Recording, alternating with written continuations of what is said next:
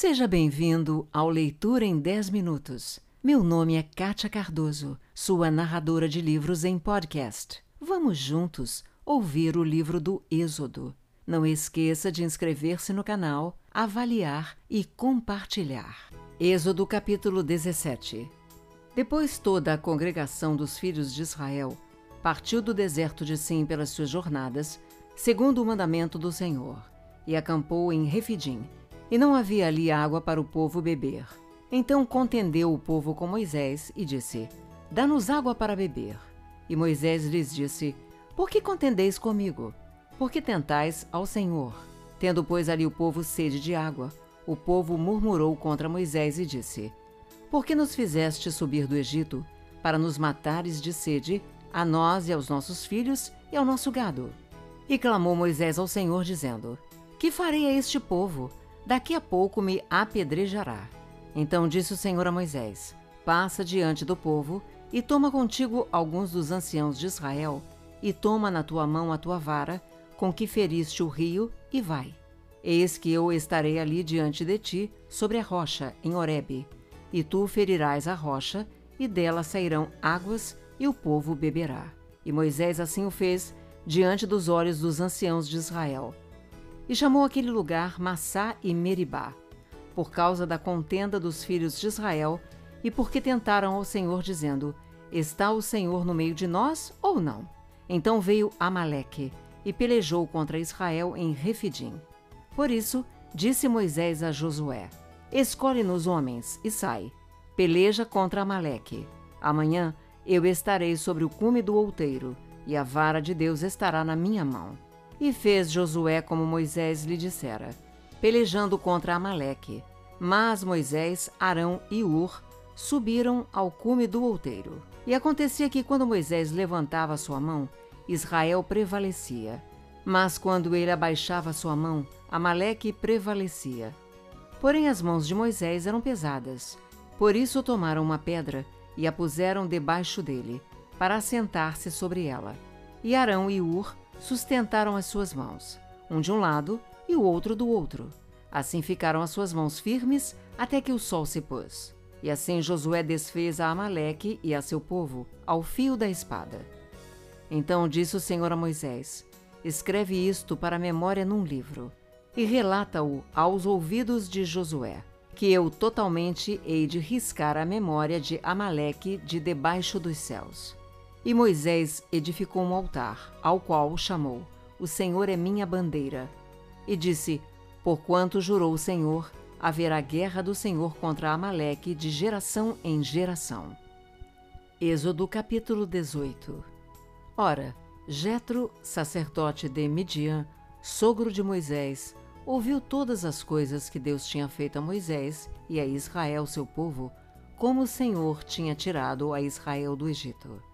E Jetro, sogro de Moisés, tomou a Zípora, a mulher de Moisés, depois que ele a enviara com seus dois filhos, dos quais um se chamava Gerson, porque disse: Eu fui peregrino em terra estranha. E o outro se chamava Eliezer, porque disse: O Deus de meu pai foi por minha ajuda e me livrou da espada de Faraó. Vindo, pois, Jetro, o sogro de Moisés, com seus filhos e com sua mulher, a Moisés no deserto, ao monte de Deus, onde se tinha acampado, disse a Moisés: Eu, teu sogro Jetro, venho a ti com tua mulher e seus dois filhos com ela. Então saiu Moisés ao encontro de seu sogro, inclinou-se e beijou-o. E perguntaram um ao outro como estavam, e entraram na tenda. E Moisés contou a seu sogro todas as coisas que o Senhor tinha feito a Faraó e aos egípcios por amor de Israel e todo o trabalho que passaram no caminho, e como o Senhor os livrara. E alegrou-se Jetro de todo o bem que o Senhor tinha feito a Israel, livrando-o da mão dos egípcios.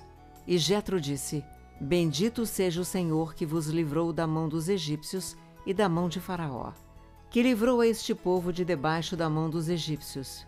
Agora sei que o Senhor é maior que todos os deuses, porque na coisa em que se ensoberbeceram os sobrepujou.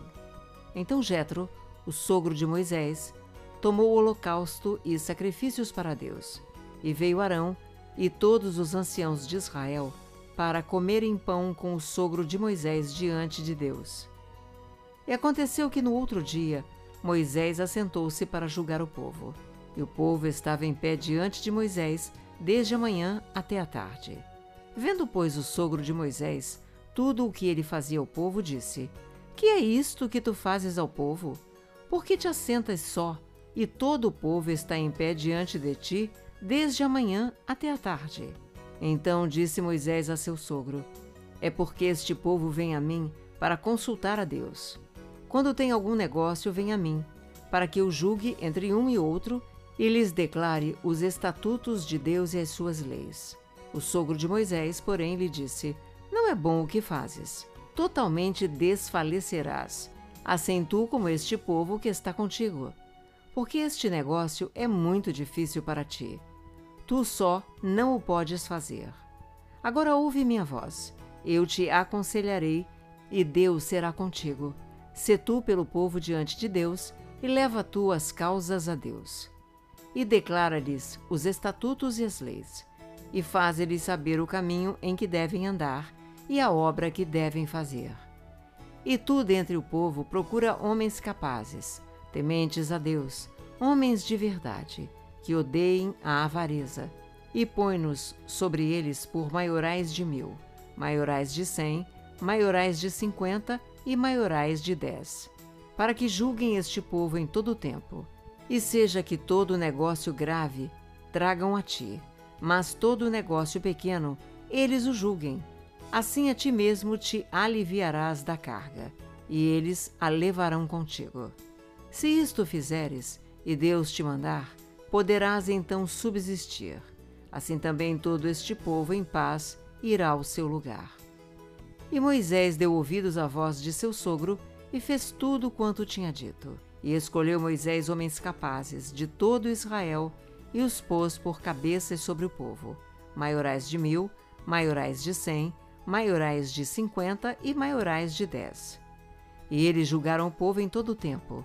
O negócio árduo trouxeram a Moisés, e todo o negócio pequeno julgaram eles. Então despediu Moisés o seu sogro, o qual se foi à sua terra. Obrigada pelo seu tempo e por ter ficado comigo até agora.